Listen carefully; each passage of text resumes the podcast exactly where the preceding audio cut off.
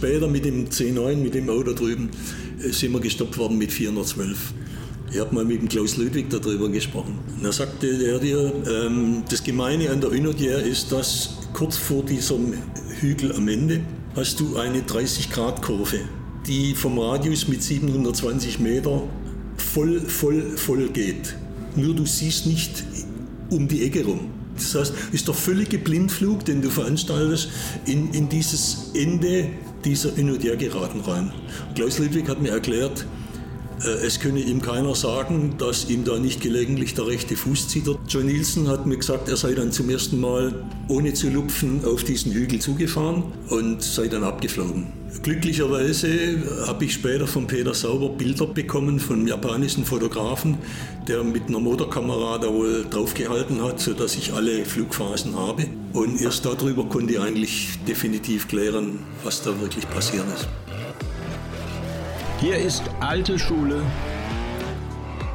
die goldene Ära des Automobils. Mein Name ist Carsten Arndt und das hier ist die vorletzte Ausgabe der alten Schule für dieses Jahr und heute gibt es den zweiten Teil mit Rüdiger Faul. Der Aerodynamiker hatte seinen fulminanten Einstieg bei Mercedes-Benz ja mit dem Rekordwagen auf C111 Basis und da es ihm der Rennsport insgesamt angetan hatte, war er ein großer Fürsprecher bei Mercedes-Benz, als ein gewisser Peter Sauber ihn um Hilfe bei seinen Gruppe C-Rennern bat. Sauber dachte an die Aerodynamik, Faul störte sich aber auch an dem Motor, der zunächst nicht von Mercedes kam. Wie sich das Blatt hier gewendet hat und wie es fast zur Katastrophe gekommen wäre, erfahrt ihr in dieser Folge. Viel Spaß mit meinem Gast, Rüdiger Faul. Und dann kommt der ganz große Knaller. Das heißt, ähm, das Auto war in der Nacht vor dem ersten freien Training beim ersten Lauf 82 in Monza, 1000 Kilometer Rennen, aus der Montagehalle beim Herrn Sauber rausgerollt worden. Es war keinen Meter gelaufen. Es gab keine Qualifying Geschichten, es gab keine Fahrwerksvarianten, es gab gar nichts. Und in der Nacht wurde es nach Monza runtergebracht und ähm, ich konnte damals aus familiären Gründen nicht selber in Monza dabei sein und hatte mit Leo Ress ausgemacht, dass er mich nach dem Training anruft, wie es gelaufen ist. Und ich habe äh, natürlich keinen Anruf bekommen, die Leute waren mit sich selber beschäftigt und habe das FIA-Handbuch in die Hand genommen und habe dann äh, Monza rausgesucht. Die Nummer angerufen, das heißt erst einmal alle Medien abgefragt, ob es ein Trainingsergebnis gibt, das das nicht gegeben hat. Ich habe dann eine, eine, Frau am Telefon gehabt und habe dann versucht, in Italienisch kann ich nicht, aber in Deutsch oder Englisch, im Rennsport spricht man Englisch, ähm, nachzufragen, ob jemand da sei, der Deutsch könne. Ich hätte ein paar Fragen zu klären. Ja. Hatte dann äh, nach einigen Minuten einen Herrn Schmitz, einer der Top-Kommissare aus Deutschland von der FIA, am Telefon, äh, habe dann den gefragt, wie denn das Training gelaufen sei. Da sagt er auch nichts Besonderes. Die zwei Lancia-Speider, die damals außer Konkurrenz, um das Feld aufzufüllen, durften die alten Autos aus dem Vorjahr mitfahren. Die haben zwar keine Punkte bekommen, aber die durften mitfahren, um einfach ein Feld hinzukriegen, weil es waren nicht arg viele Autos da. Unter anderem war ein C100 Ford da, von Zakowski aufgebaut, gefahren von einem Herrn Winkelhock. Die hatten den ganzen Winter über trainiert. Sie hatten denselben Motor. Also wir hatten ja, muss ich dazu sagen, das Thema, unseren V8 Mercedes-Motor zu realisieren, wäre weder finanziell noch zeitlich irgendwie möglich gewesen. Also ging es darum, welchen Motor verwendet man. Und Sauber hat mit Heini Mader gesprochen. Heini Mader, bekannt als Vervielfältiger dieser Turbo Formel 1 BMW Motoren war ein, ein, renommierter Rennmechaniker gewesen, der dann im Nachgang seine, seine eigene Firma aufgemacht hat. Und in, in der Szene bestens vernetzt war ein richtig guter, also sehr seriöse Adresse, gar keine Frage. Und er hatte viel mit Cosworth zu tun und sagte, wenn es einer kann, dann kann es Cosworth. Und Cosworth hatte für diese Langstrecken WM einen Formel 1 Motor vom 3 Liter zum 3,9 Liter im Hubraum vergrößert. Mhm. Längerer Hub, größere Bohrung und diese Cosworth-Motoren waren im Prinzip äh, keine vernünftigen V8-Motoren, sondern hatten 180 Grad Kurbelwelle. Also. Und das wird im Rennsport deshalb so gemacht, weil sie damit von der Zündfolge her im Prinzip zwei Vierzylinder-Motoren haben. Und äh, um den Unterdruck aus dem Saugrohr zu benutzen, wenn Sie den nächsten Zylinder absaugen wollen, müssten Sie die Zylinderbänke mit der Auspuffanlage gegenseitig aus, auskreuzen, wenn Sie die übliche 90 Grad Kurbelwelle äh, verwenden würden. Und da gibt es meistens keinen Platz dafür. Und um trotzdem diesen Unterdruckeffekt ähm, zu benutzen, baut man im Prinzip zwei Vierzylinder mit einer 180 Grad Kurbelwelle mit dem riesen Nachteil, dass die Dinger schwingungstechnisch eine Vollkatastrophe sind. Ja, genau. okay. Und in der Formel 1 äh, machst du, kümmerst dich um den Massenausgleich relativ wenig. Für zwei Stunden äh, ist das okay. Mhm. Und mit dem 3,9 Liter Motor war das dann so, dass wir zuerst einmal alle Motoraufhängungen mit Eisenbahnschienen verstärkt haben. Und als das dann hielt, flog der Ansaugtrakt weg. Und als das dann hielt, das einzige Mal, dass wir mit dem Motor ins Ziel gekommen sind, war äh, Brands Hatch sechs Stunden Rennen. Und da hatte der Motor anschließend einen, einen Motorblockenriss. Also der Motor war schlicht und ergreifend für Langstreckenbelange absolut untauglich. Okay. Und das, auch das Werksteam von Ford hatte nichts anderes und ist im Prinzip am selben Problem gescheitert. So, und der Spaß in Monza war, wir haben keinen Meter trainiert. Das Auto lief am ersten freien Training vor dem Rennen zum allerersten Mal. Ich habe später mit Stuck gesprochen. Stuck war schnellster Gruppe C gewesen, hat dem Winkelhock, glaube ich, anderthalb oder zweieinhalb Sekunden gegeben die den ganzen Winter über trainiert haben, einen Werksmotor hatten. Wir hatten den Kundenmotor und die hatten einen Werksmotor. Äh, ich bin schon am Telefon umgefallen, weil ich dachte, mein Gott, was hast du da zusammengebracht mit einer Mannschaft? Unglaublich. Mhm. Unglaublich. Mhm. Und wie gesagt, das Ergebnis war, dass äh, Sauber und Säger und Hoffmann äh, sich über den Misserfolg dieser Saison heftig äh, verkracht haben. Die haben dann eine Zeit lang auch am Gericht äh, gegenseitig äh, Schuldzuweisungen verteilt. Und wie das im Detail gelaufen ist, war mir unklar. Sauber war so stinkend sauer über die Situation, dass er davor war, alles hinzuschmeißen, rennsportmäßig. Der war dabei aufzuhören. Okay. Wir haben ihn dann äh, tagelang, ich habe ihn tagelang, nächtelang bequatscht, äh, weiterzumachen, weil wir als Team eigentlich, nachdem wir dann endlich ein Gruppe C-Auto fertiggebracht hatten, über Umwege unser Auto realisiert haben. Im Prinzip ist das weitestgehend abgesehen von ein paar Aufhängungsteilen, die vom BMW M1 übernommen worden sind, weil die sauber aus seiner Erfahrung für sehr gut hielt. Die waren prima. Zentralverriegelungen, äh, Zentralverschlüsse und Radträger waren vom M1 übernommen, muss das Fahrwerk geringfügig adaptiert werden auf die Teile. Äh, ansonsten war es eigentlich unser Auto gewesen. So, und jetzt war die Ehe sauber und Säger geplatzt und die stritten sich vor dem Kadi. Und wir, ich habe nächtelang mit Peter telefoniert, wie es weitergeht. Und die Geschichte war so, dass wir uns dann nach langem Ringen, Ringen darauf verständigen konnten, auf Schmalspur weiterzumachen. Und so ist der C7 entstanden. Die Urheberrechte an dem C6 waren vertraglich mir gesichert. Mhm. Ähm, mit Sauber war per Handschlag, ähm, Sauber war der Meinung, dass so, ich habe einen sechs Seiten Werkvertrag mit einem Herrn Säger gehabt, den wir beide penibel eingehalten haben. Wir sind perfekt sauber auseinandergegangen. Wir konnten uns immer wieder begegnen. Das war eine saubere und faire Angelegenheit. Peter Sauer war der Meinung, wir verstehen uns so gut, wir brauchen sowas nicht. Und ich als äh, Sohn eines äh, Richters war naiv genug, äh, mit ihm diese Handschlagvereinbarung einzugehen, was dann üble Konsequenzen nachher hatte, aber unabhängig davon. Wir haben dann angefangen an dem C7 zu arbeiten, haben wegen dieser Auseinandersetzung vor dem Gericht komplett mit einem weißen Stück Papier angefangen, weil äh, die Karosserieteile wären wir eh nicht angekommen, weil das war Sägers, äh, Säger war ja der Karosseriebauer, er hatte die Negative, er hätte niemals was an sauber ausgegeben, also haben wir komplett mit einem leeren Stück Papier neu angefangen. Okay. Und dann passierte das, das berühmte Wunder von Le Mans ähm, wir sind mit einem, auf Empfehlung von Heini Mader, dann mit einem ganz normalen 3,5 Liter BMW M1 Motor gefahren. Äh, lustig ist noch, dass es mir sowohl für den C6 als auch für den C7 gelungen ist, die Autos im Daimler-Windkanal zu untersuchen. Waren Sie da noch bei Daimler oder waren Sie Ja, ich war immer, immer bei Daimler. Sie waren immer bei Daimler. Also ich bin nie von Daimler weggegangen. Okay, okay. Ja. Aber wenn manche Leute meinten, dass ich eigentlich im Rennsport äh, besser aufgehoben wäre, aber ich sagte damals, Ich habe eine junge Familie zu Hause und äh, dieser Scheck am Monatsende ist mir eigentlich wichtig.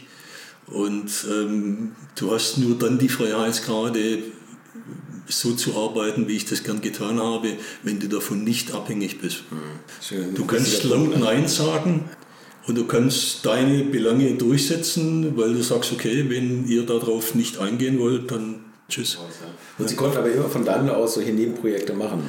Das ist eine ganz lustige Geschichte gewesen. Ich habe das schon damals äh, früher versucht, das hinzukriegen und mein Chef, der in der Richtung ziemlich eifersüchtig war, hat es rundweg abgelehnt. Hat geschrien, Geheimhaltung haben sie unterschrieben und überhaupt. Und bei dem Sauberprojekt habe ich dann umgekehrt das Thema aufgesetzt. Ich habe nämlich oben bei Breitschwert versucht, die Genehmigung zu kriegen. Landete bei seinem Assistenten, den Herrn Glade, den ich hier lobend erwähnen will. Ich war mit Glade in Kontakt. Glade hörte sich die Geschichte an und sagte, natürlich nehmen Sie Know-how mit in dieses Projekt, das Sie hier im Haus erworben haben.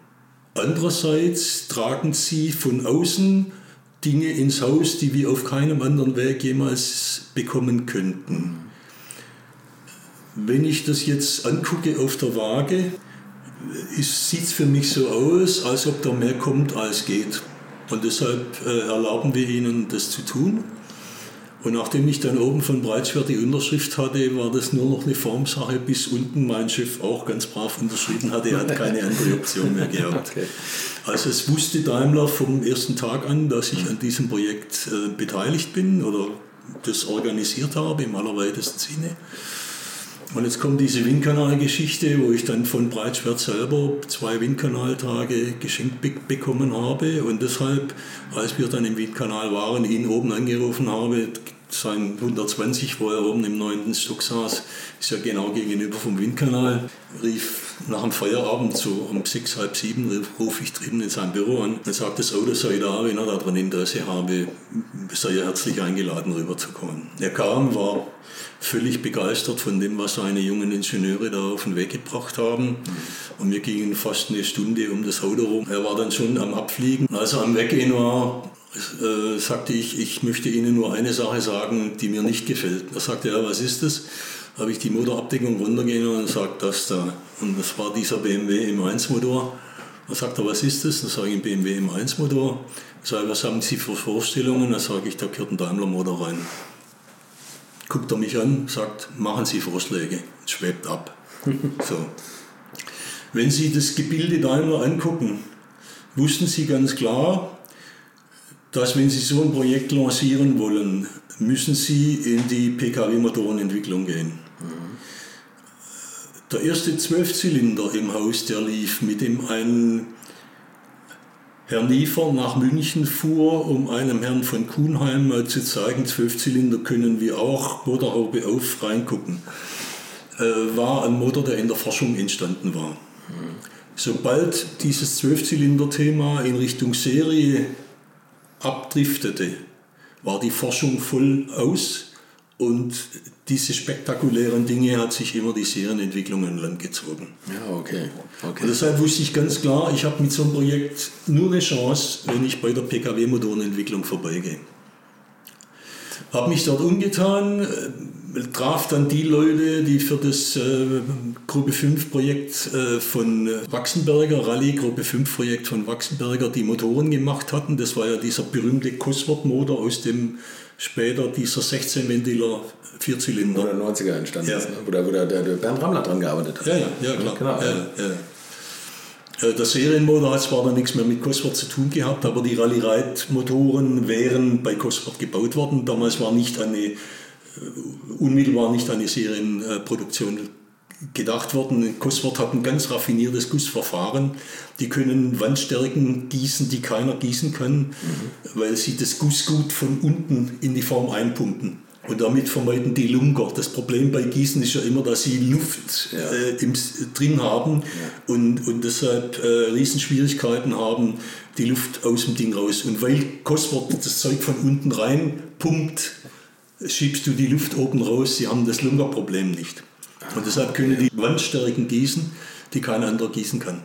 So. Und deshalb musste der Kopf im Prinzip für die Serie komplett äh, umkonstruiert werden. Das ist also ein komplett eigener Daimler-Kopf, wo zwar die, die Parameter von Cosworth, die, die grundlegenden Parameter, äh, äh, verwendet wurden, aber ist eigentlich ein eigener neuer Kopf gewesen. Und die Leute hatten vor für die Rallye, äh, für die äh, Mickey Mouse Kurse wie, wie Griechenland oder Korsika oder solche Veranstaltungen, war ein, ein, ein Saugmotor gedacht äh, gewesen mit zweieinhalb Liter Hubraum. Mhm. Und äh, für die Rallye-Ride-Geschichten also, äh, war gedacht worden einen 2,15 Liter äh, Turbomotor.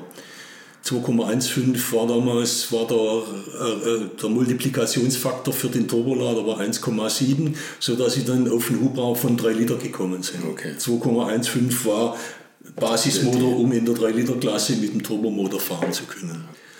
Und von dem haben sie mir erzählt, er hätte, wird man 600 Liter, äh, 600 PS äh, zusammenkriegen mit dem Ding, was ich durchaus für möglich gehalten habe. Nur das Problem ist, wenn du in einem Verbrauchsreglement fährst, kannst du nicht mit einem kleinen Motor mit Aufladung fahren. Weil bei den Auflademotoren brauchst du einen Haufen Sprit, den du nur einspritzt, um aus dem System Wärme rauszuziehen. Durch die Kraftstoffverdunstung entziehst du dem Motor Wärme. Das heißt, du brauchst den Kraftstoff nicht, um, um äh, Leistung zu erzeugen, sondern um die Innenkühlung sicherzustellen. Deshalb war Porsche mit seinem äh, 2,6, äh, 2, ich weiß gar nicht, wie den Hubschrauber genau, den ihr Gruppe C-Motor ja, hat 2,6 irgendwie, ich glaube 2,6 oder sowas Liter Hubraum aus einer amerikanischen Serie abgeleitet. Und die fuhren mit entsprechenden Ladedrücken, um, um die Ladung herzustellen, waren aber im Verbrauch nicht besonders günstig. Mhm. Und ich wollte von vornherein einen hubraumstarken Motor haben, um nur die Ansaugverluste über die Aufladung zu kompensieren. Im Prinzip ein, ein, ein sehr niedrig aufgeladener Turbomotor zu haben. Und das hat sich auch extrem äh, als sinnvoll erwiesen. Diesen Gruppe C-Motor, den wir hatten, der war im Verbrauch günstiger wie jeder Diesel, der auf der Straße gelaufen ist. Der war im spezifischen Verbrauch nahezu unschlagbar. War okay.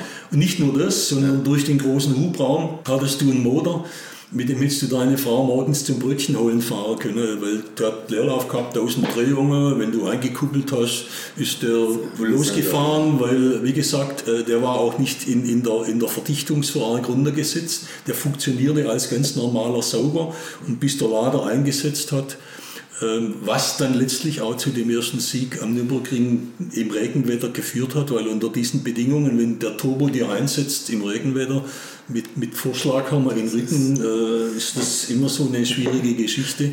Und es war mit dem Motor, Motor ein Traum. Ne? So. Leider hatten wir den Motor nicht äh, zur Verfügung. Äh, also die, wie gesagt, die Überlegung war von den äh, Serienmotorenleuten, mir den 2,5 Liter Turbomotor anzubieten. Mhm. So, und mit dem Vorschlag bin ich zu Breitswert marschiert und der Breitswert guckte mich an und sagte, passen Sie mal auf. Wir sind gerade dabei, den M103 in die Serie zu bringen. Das war der neue Sechszylinder Reihenmotor. Mhm. Nachdem vorher der M102, der Vierzylinder, war schon in Serie. Der M103 war gerade in der Endphase der Entwicklung.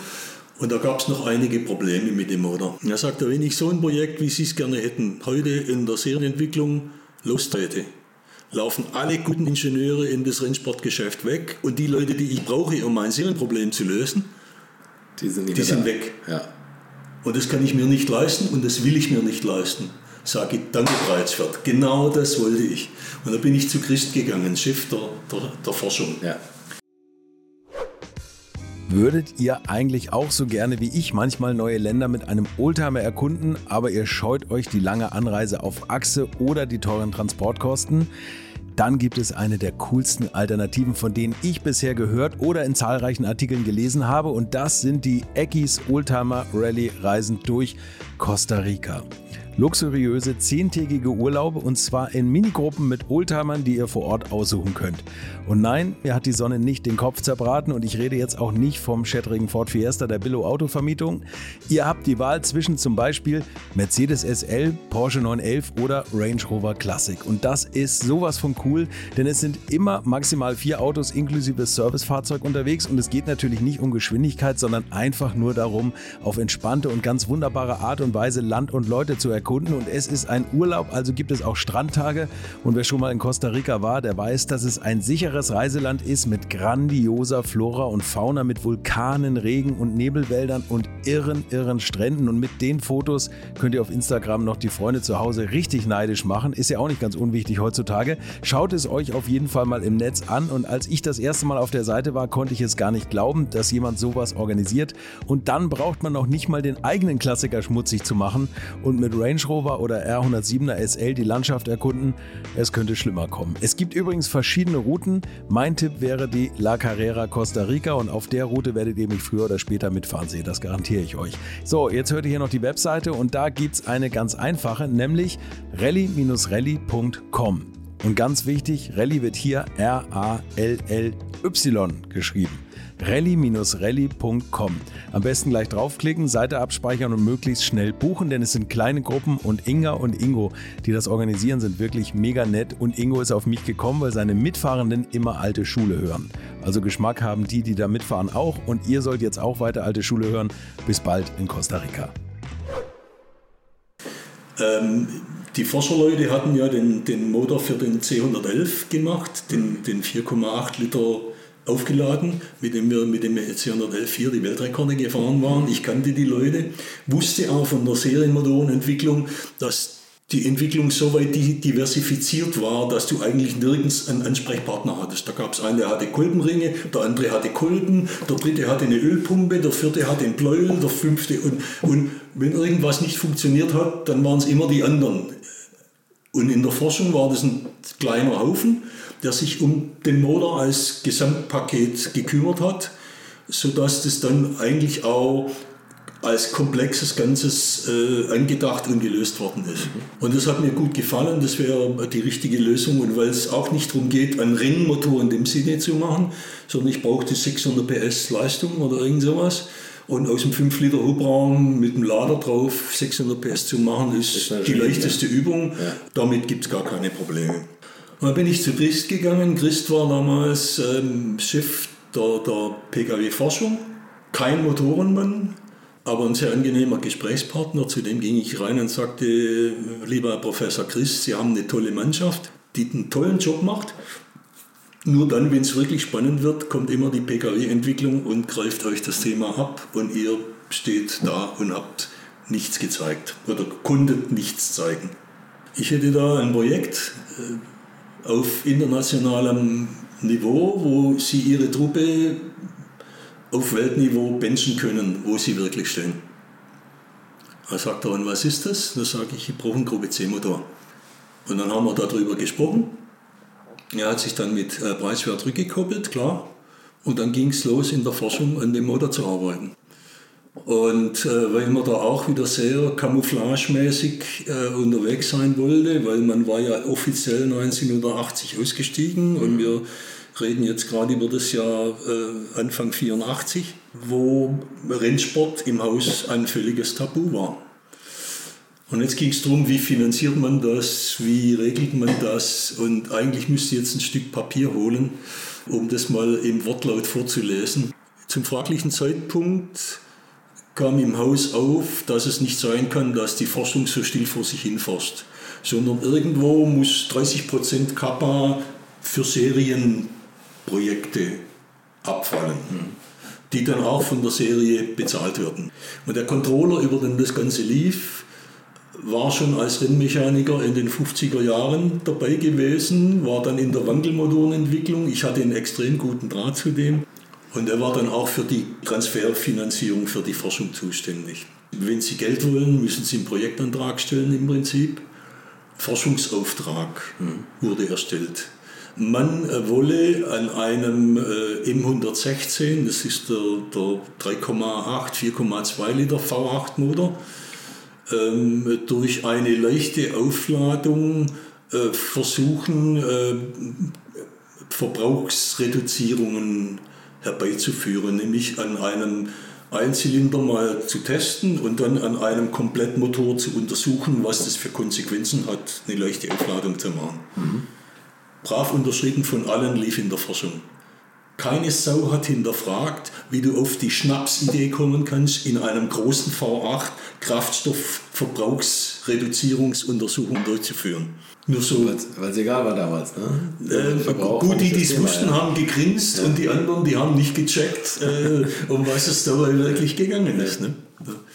Und dann war die erste Frage, wo gehen wir mit dem Thema hin? Und die erste Überlegung war dann bereits ab, äh, es war 83 noch gewesen, 84 irgendwann im Sommer in die IMSA einzusteigen in den USA, wo dann äh, 3,8 Liter, glaube ich, Motoren aufgeladen gelaufen sind, nämlich möglichst weit weg von Deutschland, um, um, um zu gucken, wie funktioniert das im Summe. Das kam dann nicht zustande. Wir waren dann erst 85 soweit fertig und haben im Mai 85 ein Rollout in Hockenheim gehabt mit dem ersten C8-Server mit dem V8-Motor drin. Okay, aber diese Imsa-Zeit war das nicht 87 von Bob Wollek irgendwie initiiert oder so? Oder? Das ist eine ganz andere Geschichte. Okay, das wären Porsche, wär Porsche-Dinge gewesen. Ah, okay, alles klar, dann, dann habe ich das durcheinander geworfen. Nee, ja. die, mit Bob Wollek kam ich in Berührung deshalb, weil er 86, als wir den ersten Sieg am Nürburgring damals hatten, das 1000 Kilometer Rennen, äh, gesehen hat, was da aerodynamisch passiert war. Hm, okay. Dass wir im Regenwetter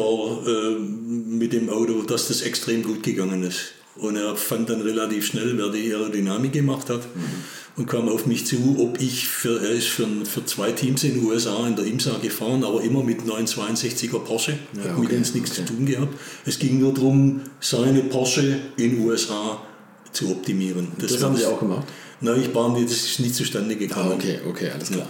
Okay. nicht zustande. Ich habe die ganzen Unterlagen noch da, aber es ist, ich weiß nicht mehr, aus welchem Grund das nicht, nicht zustande kam. Es, es, ähm, wir haben da eine Zeit Kontakt gehabt, ich habe die ganzen Unterlagen von ihm gekriegt, von den Autos. Ich habe da ein paar Dinge abgeliefert dazu, aber ich war nie in der Sache in den USA gewesen. Ja, und dann ging es 85, 85 los und gleich mit diesem fürchterlichen Kracher und mit diesem Abflug in, in Le Mans. Ne?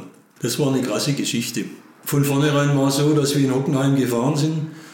Da war John, John Nielsen schon dabei gewesen und Max Weldi, ein guter persönlicher Freund von Peter Sauber, der früher wohl Sportwagen für ihn gefahren war, der auch als Fahrer für Le Mans vorgesehen war.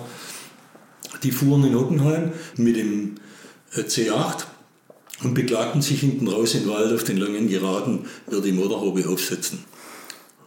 Peter kam zu mir und sagte, Junge, du hast dem Ding so viel Abtrieb auf der Vorderachse gegeben, dass der sich so an die Straße festzog, dass der aufsetzt. Sage ich, Peter, kann nicht sein. Kann überhaupt nicht sein. Weil ich kenne die Daten vom Windkanal und ich kann bei der Federsteifigkeit, die du verbaut hast, relativ einfach rechnen, was da passiert. Und dass dieser Einfederweg, der notwendig ist, um die Haube auf die Straße zu kriegen. Never ever. Mhm sagt er, scheißegal, äh, irgendwo muss es herkommen, ähm, hat von mir gefordert, dass ich äh, die Abtriebe an, an, an Vorderachse und aus Balancegründen muss sie an der Hinterachse ein Stückchen weggehen. Ich habe den Vorderachsabtrieb halbiert auf seinen ausdrücklichen Befehl. Ich habe gesagt, ich übernehme die Verantwortung nicht. Er sagt, er übernehme die Verantwortung, er sei Teamchef. Jetzt kommt das Training in Le Mans. John Viking, Crazy, Wheel, äh, Crazy Viking Nielsen führt im Abschlusstraining am Donnerstag Nacht äh, zum ersten Mal, wie er sagt, äh, ohne zu lupfen auf die Kuppe zu am Ende der Unodr. Damals hast du ja die Schikane noch nicht gehabt. Genau, ja. Bist der 400 gefahren. Ne? Also wir haben später mit dem C9, mit dem Auto drüben, äh, sind wir gestoppt worden mit 412. Und wenn Sie die Leitplanken dort gesehen haben, ja, ja, die mit dem Sandanker nur für den Zweck ist schon eine, eine französische Landstraße. Ne? Ja, genau. Ich habe mal mit dem Klaus Löwig darüber gesprochen. Und er sagte er dir, ähm, das Gemeine an der Unodier ist, dass kurz vor diesem Hügel am Ende hast du eine 30-Grad-Kurve, die vom Radius mit 720 Meter voll, voll, voll geht. Nur du siehst nicht um die Ecke rum. Und ein Scheinwerfer nachts siehst du sowieso nicht. Das heißt, ist der völlige Blindflug, den du veranstaltest, in, in dieses Ende dieser Inodier geraten rein. Klaus Ludwig hat mir erklärt, äh, es könne ihm keiner sagen, dass ihm da nicht gelegentlich der rechte Fuß zittert. Heute mit den Datenübertragungen darf er dir nicht mehr zittern, sieht jeder. Klaus Ludwig sagte mir, dein Schließmuskel sieht genau so aus, wenn du da um die Ecke fliegst. Ne? Auf jeden Fall, ähm, John Nielsen hat mir gesagt, er sei dann zum ersten Mal ohne zu lupfen auf diesen Hügel zugefahren. Äh, das ist ein Sprunghügel ganz am Ende dieser Hin und Her und sei dann abgeflogen. Das passierte folgendermaßen, der fliegt ab. Glücklicherweise habe ich später von Peter Sauber Bilder be bekommen von einem japanischen Fotografen, der, den, der mit einer Motorkamera da wohl draufgehalten hat, sodass ich alle Flugphasen habe. Und erst darüber konnte ich eigentlich definitiv klären, was da wirklich passiert ist. Ähm, John Nielsen mit 372 abgeflogen, freie Flugstrecke 192 Meter. Flughöhe, wie er sagt, etwa auf Wipfelhöhe dieser, dieser Kiefern, die da rumstehen, also so 20 Meter über Grund. Da sage ich, um Gottes Willen, John, was macht man da? Und er sagt, das hast du gelernt von vornherein. Arme unter die Achsel und Kopf einziehen und warten, bis es vorbei ist. Andere Chance hast du nicht, du bist nur Passagier. Er hatte das große Glück, in so einer, so einer Bewegung hinten links aufzusetzen. Das Auto fiel auf alle vier Räder. Er touchierte noch links die Leitplanke, rollte in der rechten Leitplanke aus, der Motor lief, stellte den Motor ab, machte den Gurt auf. Und in, in Le Mans ist ja die Signalbox nicht vorne an der Box, sondern hinten äh, in, in die langsamste Kurve in Le Mans ist hinter diesem Sprunghügel, führst du in den Kreisverkehr ein. Und das ist die langsamste Kurve der Strecke und dort ist die Signalbox. Früher mit Feldtelefon zur Box vorne verbunden, dann hat man dir die, die Rundenzeit rüber telefoniert und du konntest dann bei Tempo 90 die Tafel raushalten. John Nielsen läuft zu Fuß in die Signalbox, geht ans Telefon, kurbelt, ruft vorne die Box an, sagt, du Peter, ich glaube, das Auto ist kaputt. Ich war zu dem Zeitpunkt, war Donnerstagabend noch nicht in Le Mans, ich bin erst Samstagmorgen rübergeflogen. Das Fahrerlager hat mit dem nackten Finger nur auf mich gezeigt, die ganze Porsche-Leute haben gefeixt und haben gesagt, okay, man geht auch nicht zum Schmiedchen, man geht zum Schmied.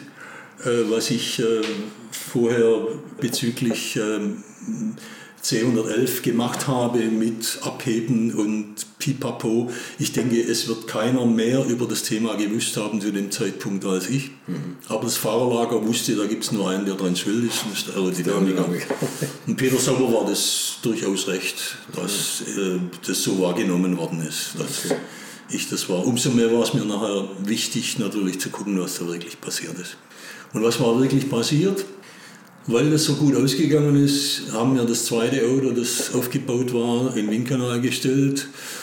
Und mir ist schon nach den Testfahrten in, in Hockenheim aufgefallen, dass oben am Anschluss zwischen der vorderen Haube und dem Rest der Karosserie immer Reifenkrümel lagen. Okay. Reifenabrieb äh, und Pickup und so Zeug ja. lag da vorne drin. Und wir sind in den Windkanal gegangen, haben das Ding angepustet und äh, ich habe mir das angeguckt und sehe, wie der Spalt zwischen Haube und Karosserie immer größer wird.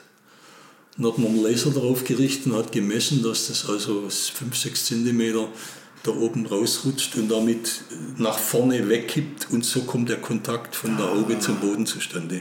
Okay. Es war eine unglückliche ja. Aufhängung und Lagerung und Befestigung der Fronthaube gewesen. Und er knallt auf den Hügel zu die Motorhaube, äh, diese Fronthaube kriegt Bodenkontakt, mhm. reißt ab und er fliegt über die Motorhaube weg ab. Und das sieht man auf den Bildern, dass schon in der ersten Flugphase die Fronthaube gar nicht mehr am Auto drauf ist, dass sie schon weggeflogen ja, okay, war. Okay. Und die Messungen im Wien-Kanal haben das ebenfalls bestätigt, sodass dann, ich hätte nie mehr so ein Auto machen können, wenn du nicht definitiv lehren kannst, was da wirklich passiert ist. Ja? Die Verantwortung kannst du nicht übernehmen. Ne? Ja. Und das sind Dinge, die ein Herr Sauber natürlich, äh, wir haben nie mehr darüber gesprochen. Ja gut, da gab es eh ein paar ganz merkwürdige Sachen, wie das Thema dann auch zu Ende kam mit dem Herrn Sauber. Ne? Mit dem Ding hier begann das Ende der Saubergeschichte. Ne? C8. Das ist das Auto, das im Prinzip dann am Nürburgring gewonnen hat. Wie Pescarolo. Es war 86. Also es gab ja dann ab 86 Kuros als Sponsor. Und wie ich vorher gesagt habe, gab es ja zwischen Sauber und mir nie irgendeinen Vertrag. Und äh, im Gegensatz dazu zum Beispiel die Kollegen aus der Forschung, die dann wegen Motor mit dabei waren, die sind mit Dienstwagen und auf Späßen angereist. Ich bin angereist und habe gelegentlich ein paar Mark vom Herrn Sauber gekriegt, ein paar Späßen vom Sauber gekriegt. Okay. Äh, ich hatte in Stuttgart extra oder im Nettenhaus von dem Haus, in dem ich damals wohnte, eine Einzimmerwohnung gemietet, wo mein Büro drin war, mein Restbrett stand und so weiter. Und meine Reisen nach Zürich wurden manchmal aus dem Turnusauto hingetauscht, um das zu machen und manchmal auch nicht. Manchmal hast du dann beim Sauber auch eine Füllung aus seiner Tankstelle gekriegt, um wieder nach Hause zu kommen. Und wir hatten uns am Anfang geeinigt darauf, per Handschlag, dass dann, wenn was zu verteilen ist, dass wir einen fairen Weg finden werden. Das ist immer schon mal schlecht. Das ist schon mal, das, ist, das gibt's noch so ein. So, und äh, dann kommt der Sponsorvertrag mit Kurs und plötzlich steht in jeder Drogerie Land auf Land ab genau so ein Modell. Und äh, mit Sauer war genauso wie mit Säger verabredet gewesen, die Urheberrechte an diesen Fahrzeugen sind bei mir. Er darf Umsetzer, aber Urheberrechte sind bei mir. Und ich sprach dann den Peter Sauer darauf an und sagte, Peter, wie kommt es, äh, so sehr du dann mal stolz bist, dass du in jedem Drogerie, äh, in jeder Drogerieauslage mit einem Auto stehst, ist ganz nett. Ne? Peter, wie kommt es, dass die das Ding vervielfältigen? Mhm. Hast du denen irgendwelche Rechte eingeräumt, die ja meine Rechte sind? Ne? Sagt er, er wisse das auch nicht. So, und das hat mich veranlasst, dann die Firma Kuros anzuschreiben, ganz offiziell, mhm. dass die Urheberrechte bei mir seien und ich mich wundere, mit welcher Berechtigung sie die Dinger vervielfältigen. Es dauerte dann zwei Monate, bis ich äh, über ihre Anwälte ein Einschreiben bekam, in fürchterlichem Deutsch, mal ist ja Französisch. Ne? Im Rahmen des Sponsorvertrags mit dem Herrn Sauber sei dieses so geregelt worden. Und es war nach dem 86er äh, Nürburgring-Sieg gewesen, wo dann plötzlich der Druck von Kuros, weil man bisher eigentlich keine besonders gravierenden Ergebnisse hingekriegt hatte, äh, und die machten Druck, einen weiteren Teamingenieur einzustellen, was dann dazu geführt hat, dass ich ganz kurzfristig als Teamingenieur bei Kuros vorgestellt worden bin. Äh, kurz die, die, die Vereinskluft von Kuros Reising äh, übergestülpt kam und ähm, damit war das weg und dann kam der Sieg am Nürburgring und dann war der Druck von Kuros weg, weil man plötzlich in aller Munde war und damit im Prinzip sein Sponsorgeld durch äh, öffentliche Wahrnehmung ja wieder bekommen hatte. Und jetzt äh, ist der Sieg am Nürburgring mit dem härtesten Fahrwerk passiert, weil ich aerodynamisch heftig nachgearbeitet hatte vor dem Rennen am Nürburgring. Da ist aerodynamisch vorher noch mal eine größere Runde gelaufen. Und äh, ich war mit dem Mike Sackwell äh, gut befreundet, wenn der in Stuttgart war oder öfter mal bei mir ge gewohnt. Einer der angenehmsten Menschen, die ich in meinem Leben getroffen habe. Unglaublich liebenswerter Typ. Also wir waren ziemlich, ziemlich gut miteinander. Habe mit, äh, mit ihm darüber gesprochen und er sagt, ja, das Auto sei also gravierend besser geworden. Und man hatte das härteste Fahrwerk, das wir damals zur Verfügung hatten, eingebaut im Regenwetter, wohlgemerkt, wo du okay. eigentlich weich, weich, weich wirst. Ja. Und äh, das Auto war, hatte gewonnen und ich sagte zu Leo Ress und zu Peter Sauber, sagte ich, äh, guckt mal, dass wir bis Bar in drei Wochen äh, federdämpfermäßig heftig nachlegen, äh, um das Potenzial von dem Auto bei trockener Fahrbahn besser ausnutzen zu können. In den drei Wochen war genau nichts passiert, es war nichts da, man war, hatte ja gewonnen gehabt, der Druck war weg, Stützli zählen war plötzlich wieder wichtiger als gewinnen. War eh schon angepisst dagegen und ähm, hatte dann inzwischen das Antwortschreiben von Kuros in der Hand, in Kopie bei mir. Und hielt es Peter unter die Nase. Übrigens sagte ich äh, so viel zu dem Thema, äh, wo die Modelle herkommen und wer das erlaubt hat und wie kommst du dazu, Dinge zu verkaufen, die dir nie gehört haben. Es, äh, er sagte, okay, das machen wir heute Abend nach dem Training. Er hat den Wohnwagen gemietet auf dem, im Fahrerlager irgendwo, wo er dann zur Krisenbesprechung einlud. Deinerseitig war niemand dabei, sondern nur sein Freund Max Weldi, mhm. ich, er. Ja, ich glaube, wir waren nur zu dritt gewesen. Er guckte mich an und sagte, das sei ein massiver Vertrauensbruch, dass ich, äh, ich wisse ja, wie schwierig es sei, überhaupt einen Sponsor zu kriegen. Demzufolge sei das für ihn ein absoluter Affront, dass ich in dieses heikle Thema eingrätschen würde. Da sage ich zu ihm, Peter, ich habe dich gefragt, wie es zu diesem Modell angekommen ist. Und er hat gesagt, du wissest nichts davon. Also habe ich bei Kuras nachgefragt. Und hier ist die Antwort. Und er sagte, ähm, das sei ein massiver Vertrauensbruch meinerseits und demzufolge sei die Zusammenarbeit hiermit und an dieser Stelle mit ihm beendet. Punkt. Gab es noch Geld zum Abschied? Nee, nee, nee. Er hatte doch alles, was er wollte. Das Thema hatte noch ein interessantes Nachspiel. Wir Aerodynamiker machten einmal im Jahr einen Abteilungsausflug. Und einmal sind wir dann in, in die Schweiz runtergefahren, haben uns einen riesen Spaß gemacht. Am Flughafen in Zürich gibt es Bodyflying. Das war für die Windkanäler, die gelernt hatten, in der Ebene mit starkem Wind umzugehen, natürlich ein riesen Spaß gewesen. Und dann war weiterhin geplant, bei Sauber eine Werksbesichtigung zu machen. Und ich hatte das selber nicht organisiert, hat einer von den Mitarbeitern organisiert gehabt, hat bei Peter Sauber angefragt. Peter bat sich Bedenkzeit aus äh, und kam dann rüber und sagte, also Jungs, ihr dürft herzlich gerne kommen, aber der Fall kommt nicht. Ja, aber ich meine, Sie kannten den Laden ja auch schon. das hat ja damit nichts zu tun. Ich, meine, das, ist, das, äh, ne? das ist einfach der Riesenaffront. Ja. Hat mich dann auch veranlasst, ihn damals, als er den Laden an BMW verkauft hat, ihm das Briefchen zu schreiben. Ja. Dass es jetzt für ihn doch ziemlich gut gelaufen ist. Er, er klagte auch immer darüber, wie knapp das mit der Kohle gewesen sei. Ja gut, ich meine, er hat äh, den Laden, den Daimler bezahlt hat. Ich meine, er, hat, er sagt ja auch, dass er den Einstieg von Schumacher in die Formel 1 bezahlt hätte.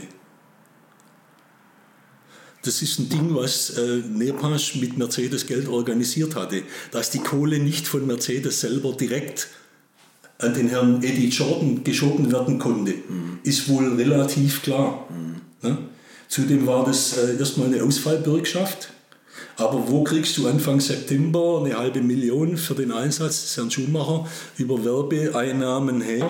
Und selbstverständlich ist die Ausfallbürgschaft fällig geworden. Und die hat der Herr Sauer nicht aus eigener Tasche bezahlt, sondern er hat sehr wohl den Scheck unterschrieben. Das glaube ich sofort, dass der, der Scheck seine Unterschrift trägt. Nur wo das Geld herkommt, hat er nicht gesagt. Im Gegensatz zu den Leuten aus der Forschung habe ich dann am Ende nur eine Abmahnung gekriegt von einem damaligen Entwicklungschef, nachdem der Unfall in Le Mans passiert war, 85. Man möge sich doch bitte an 55 erinnern und mir deshalb untersagen, ist auch eine lustige Geschichte. Mir wurde dann untersagt, dass ich selbst in meiner Freizeit mich um das Sauberthema kümmern dürfe. Schriftlich bekam ich das als Abmahnung von meinem eigenen Direktor. Begründung war, weil mich das von meiner Tagesarbeit ablenkt. Das war die Begründung. Ich lief dann zu meinem Direktor, legte ihm das Papier auf den Tisch und sagte, wollen Sie Ihren Mitarbeitern zukünftig verbieten, Vater zu werden? Sagt er, was denn das für ein Blödsinn sei? Da sage ich, was glauben Sie denn, wie das in den letzten sechs Wochen vor der Niederkunft und nach der Geburt, in den Nächten, wo das Kind durchschreit, was das, was das für Ihre Mitarbeiter bedeutet? Sagt er, ich soll meine Schnauze halten. Das ist Blödsinn. Da sage ich, wollen Sie Ihren Mitarbeitern zukünftig verbieten, ein Häusle zu bauen? Schwäbisches Häusle. Ja. Und dann hatte ich ihn. Wir haben uns dann eine halbe, dreiviertel Stunde darüber unterhalten. Ich sage, wissen Sie, man muss ja dann geschwind in der Mittagspause rausfahren, gucken, ob der Handwerker da war, ob diese Wand jetzt endlich äh, sauber verputzt ist und, und, und. Und wir haben dann eine halbe, dreiviertel Stunde über Stories von seinem Ausbau gesprochen. Er hatte verstanden, wir haben uns die Hand gegeben, wir haben nie mehr über das Thema gesprochen, war abgehakt, erledigt. Ne? Und ich habe selbstverständlich weitergemacht. Ne? Ich habe immer, also ich war an der Stelle immer, sage ich mal, eigenverantwortlich unterwegs, sage ich mal. Ja. Gut. War so. Beeindruckend. Sie haben auch am, am 190 Evo, aber das war ja schon offiziell Mercedes eigentlich. Ja, klar. Die Aerodynamik haben Sie auch gemacht bei den DTM. Bei den Äh, da gab es den Kollegen Schopper, der für die Baureihe zuständig war. Und als es um den Evo 2 ging, Ja. der dann doch etwas anspruchsvoller war, war ich gebeten worden, da einzugrätschen und behilflich zu sein. Und habe dann auch die Gespräche mit den TÜV-Leuten geführt. Es ging ja dann um, um eine straßenzugelassene Version. Sie mussten ja damals in der DTM ein Auto fahren, das in 400 Exemplaren auf der Straße fuhr. Ne? Und die TÜV-Leute kannte ich, das kam noch dazu, die dann mir gegenüber saßen und sagte, faul so ein Scheiß, jetzt versuchen wir bei den Tunern diesen Blödsinn abzuschaffen und jetzt kommt Mercedes und baut so einen Riesenflügel hinten auf das Auto drauf und tiefliegende Radfahrer und hängen bleiben und überhaupt und, und gefährlich und so. Das heißt, es gibt jetzt äh, zwei Möglichkeiten. Ähm, erstens, äh, wir lackieren das Auto rot, fahren nach Italien. Wir brauchen ja eine EU-Zulassung und alles, was rot ist und nach Renault oder aussieht, in Italien kriegst du das zugelassen. Oder wir gehen zum TÜV Aachen, äh, in, in TÜV Luxemburg in Aachen, kriegst alles zugelassen. So, und jetzt mit euren tiefliegenden Radfahrern. Erzählt mir mal, wie geht das zum Beispiel bei einer Morgen plus 8 mit dieser Gepäckbrücke hinten drauf? da habt ihr nie ein Problem damit. Da sagt er, ja, das sei ja was völlig anderes. Da sage ich, ja, soll ich zwei Gummistrapsen unten ins Auto reinlegen und dann den Schminkkoffer meiner Frau hinten drauf binden und sagen, ich meine Gepäckbrücke, um die, den Schminkkoffer meiner Frau zu transportieren. Okay, gut. Und wie ist das bitte bei den Wohnwagengespannen, wenn die ihre Spiegelverbreiterung hinbauen? Wenn da ihre Fahrer, Fahr, Fahrradfahrer hängen bleiben. Ja, das sei auch was völlig anderes. Zum Schluss war die Unterschrift drauf und das Auto war fertig gewesen.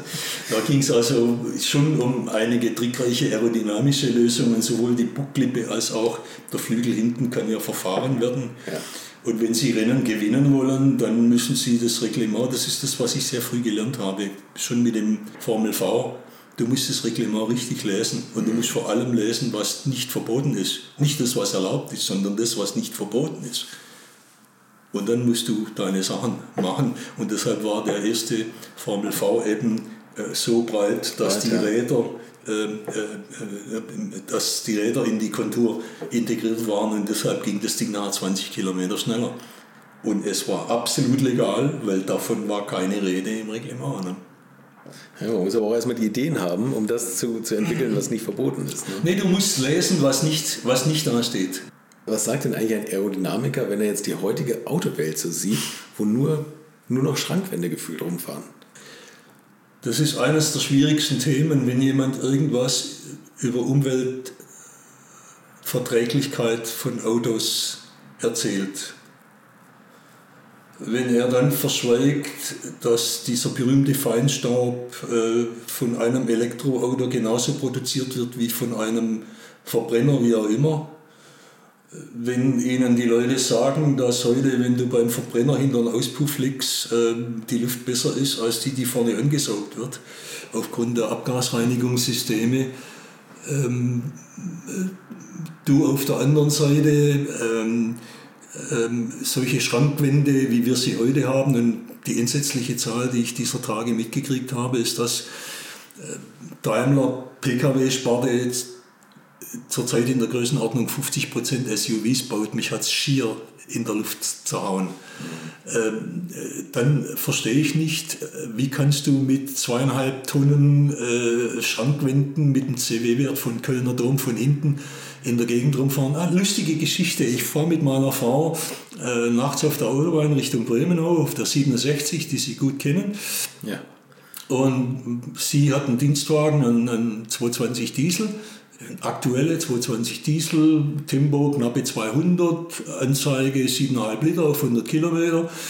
Und es geht in die Nacht rein und von hinten kommen zwei Scheinwerfer an und ich gucke mir das in Ruhe an und als das Ding auf selber Höhe ist wie wir, gucke ich zu meiner Frau rüber, was ist es, eine G-Klasse, 5 Liter Doppelturbo gucke ich zu meiner Frau rüber und sage zu ihr, du, wir brauchen gerade 7,5 Liter. Was meinst du denn, was der da gerade verbraucht?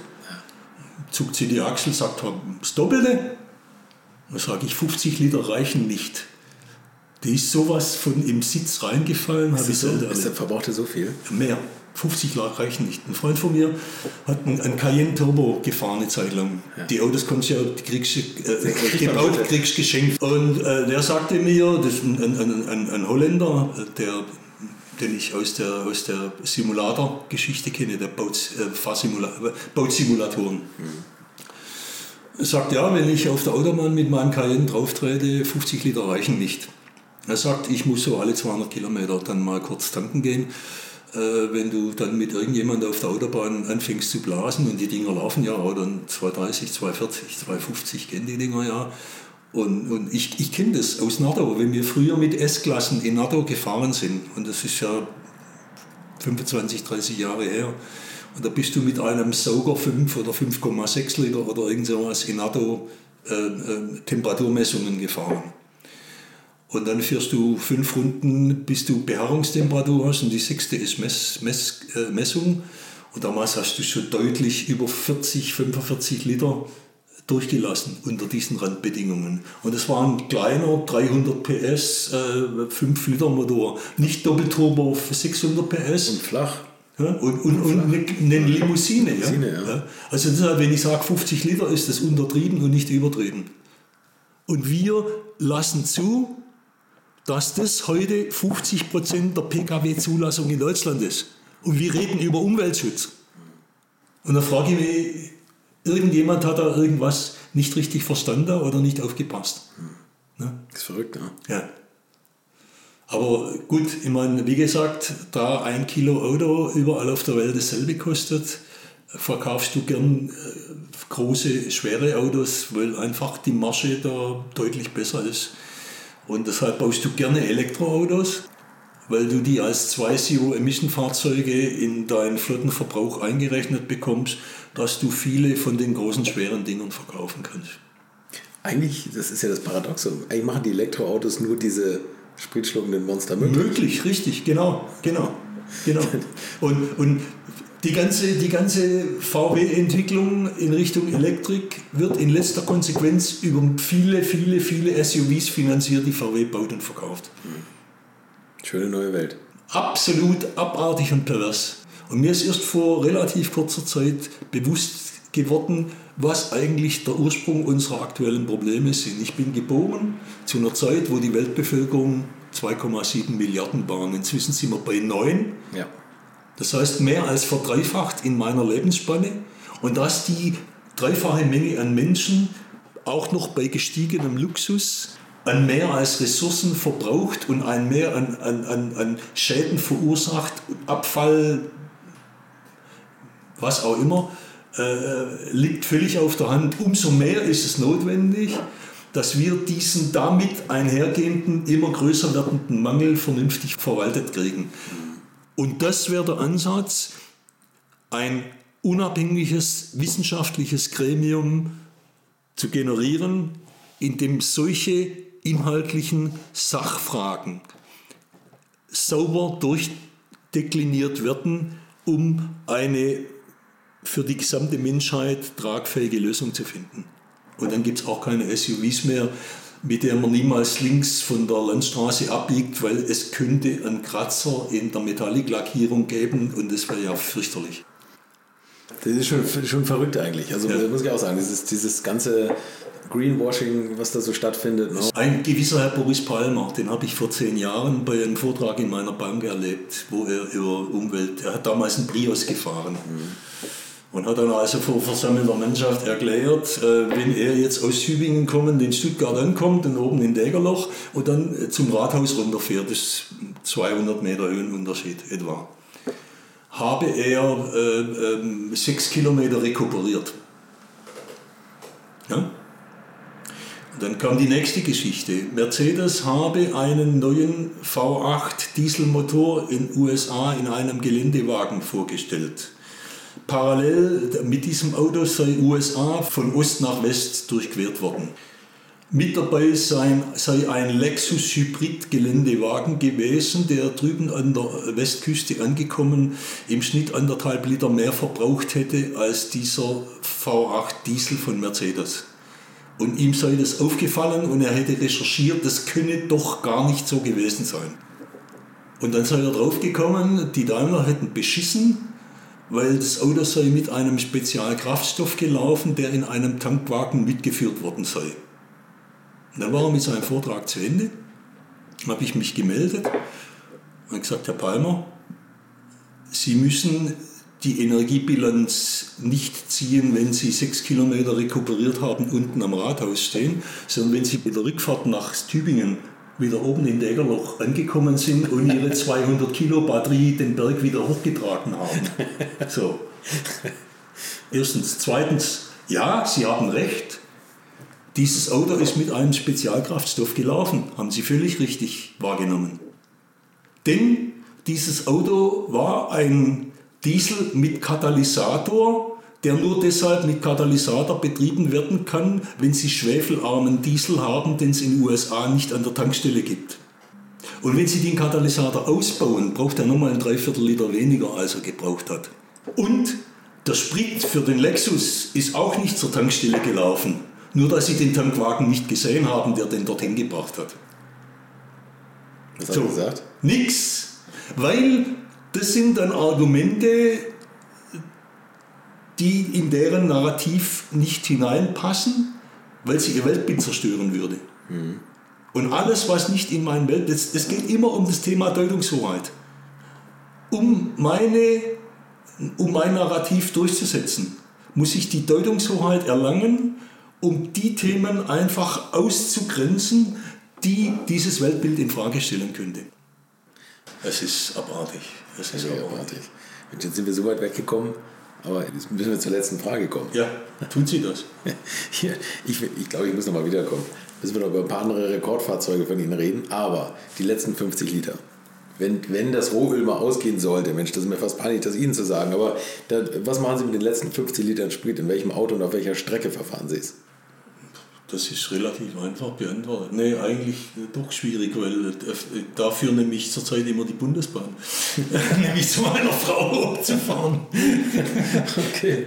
Ich, ich fahre, ich habe in diesem Jahr in dem Auto, das da unten in der Garage steht, deshalb kann ich da offen darüber reden. Mit diesem Auto habe ich dieses Jahr 200 Kilometer zurückgelegt. Nämlich einmal nach Freudenstadt und wieder zurück. So. Und ansonsten fahren Sie Bahn. Und ansonsten nehme ich die Füße, fahr Bus oder fahr Bahn. Wir sitzen hier in Stuttgart und Ihre Frau wohnt in Ostfriesland. Ja. Und in welchem Auto fahren Sie es? Was ist das für einer, der unten steht? Der unten steht, ist ein, ein, ein, äh, ein 111er. Ein 200 ein 211. Das ist ein 111er. Das, sehr, 200, äh, 111 wäre nicht. 111 wäre schön, ja. 200, 211, Sie fahren 210, ich Ja, fahre richtig, 211. Klasse, okay. Äh, mit einem schönen, äh, offiziell ist das ein äh, 280 CDI, äh, an dem äh, meine Freunde von Brabus mal so ein nettes kleines Zauberkästchen eingebaut haben, sodass er heute knapp über dem Niveau eines 320er ist. Und äh, das Ding geht, wenn es eilig ist, äh, weil er ein, ein 280 ist nicht abgeregelt. Weil der offiziell nur 240, 200, knapp über 240 schafft. Und deshalb geht meiner, wenn es eilig ist, 255 oder sowas geht er schon. 200, knapp 260 geht er. Das klingt gut. Ja. Schalter, ganz ungewöhnlich. Schalter ein, ein? Schalter, ein, ein Sechszylinder Daimler Schalter, gibt es heute schon lange nicht mehr. Das stimmt. Fünfgang Schaltgetriebe drin, Okay. deshalb ziemlich effektiv. Und ein schöner äh, 3 Liter, der offiziell 190 Pferde hat. Heute machst du aus 3 Liter wie viel? Mit dem Lader 350 oder sowas. Meiner macht 190, jetzt macht er mal 230, 235. Okay. Ja. Herr Faul, Mensch, das war also wirklich ein umfassendes, tolles, interessantes Gespräch. Ich bin gespannt, was da davon in irgendeiner Form irgendwo auftaucht. Das war Rüdiger Faul. Kennt ihr schon mein Video mit ihm, in dem er seinen aerodynamisch verfeinerten C111 erklärt? Gibt's bei mir auf YouTube. Ich habe es euch nochmal in den Shownotes verlinkt. Abonniert am besten den Kanal, dann verpasst ihr kein einziges Video mehr. So, Weihnachtsendspurt. Eine Folge habe ich noch für euch und dann war es das für dieses Jahr. Also hören wir uns am kommenden Donnerstag nochmal wieder. Bis dahin trinkt nicht so viel Glühwein und bleibt gesund.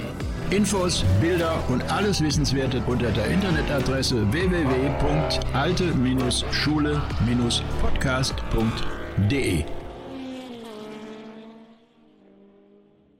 Alte Schule ist ein Podcast aus den WakeWord Studios.